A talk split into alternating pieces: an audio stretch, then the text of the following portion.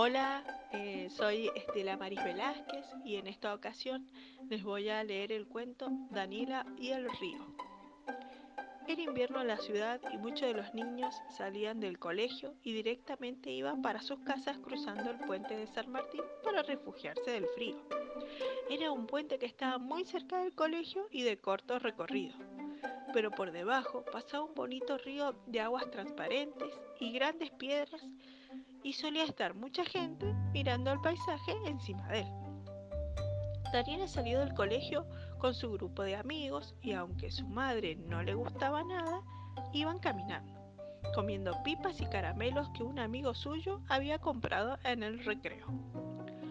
Cuando cruzaban el puente decidió tirar las cáscaras de las pipas y el papel de los caramelos al río. Algunos de sus amigos y amigas le dijeron algo, pero ella hizo como que no oía. Menuda tontería, pensaba. ¿Qué más da tirar los papeles al río? Si total, el agua se los lleva y queda limpio.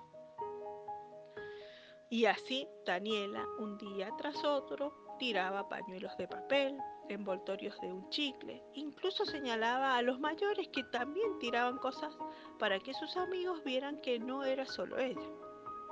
Los meses fueron pasando y cuando se dio cuenta había llegado de nuevo la primavera, con sus días más largos, con sus rayos de sol. Tenía exámenes importantes y muchas veces la iban a buscar sus padres en coche y no pasaban dando por el puente. El final del colegio llegó y cuando el sol ya no se quitaba ninguna tarde del cielo, Daniela y sus amigos tenían permiso para salir dos horas a bañarse al río y jugar en los parques de alrededor. Daniela preparó la mochila con ayuda de su papá y salió de casa muy feliz con ganas de poder bañarse, sentir el agua fría en sus pies y poder mojar y hacer bromas a sus amigos en el río. Cuando estaba acercándose a la zona, vio que había mucha gente en grupo, mirando para el río y no veía a sus amigos. ¿Qué habrá sucedido? Cuando se acercó, pudo ver el paisaje tan feo y tan triste que todos miraban. El río estaba tan sucio que no podían bañarse. Casi no se veían las piedras de la cantidad de papeles y botellas de plástico. Daniela encontró a sus amigos y fue hacia ellos. Todos la miraban y señalaban de nuevo hacia el río.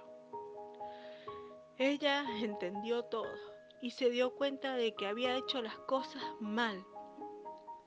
Sí, todos habían hecho lo mismo que ella, tirando papeles y suciedad al río, y ahora tenían las consecuencias.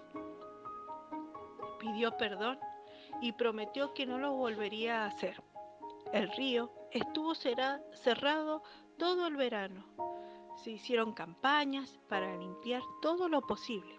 Y cuando llegó el invierno, mucha gente del pueblo dejó de tirar las cosas por el puente y empezaron a protegerlo y Daniela entre ellos.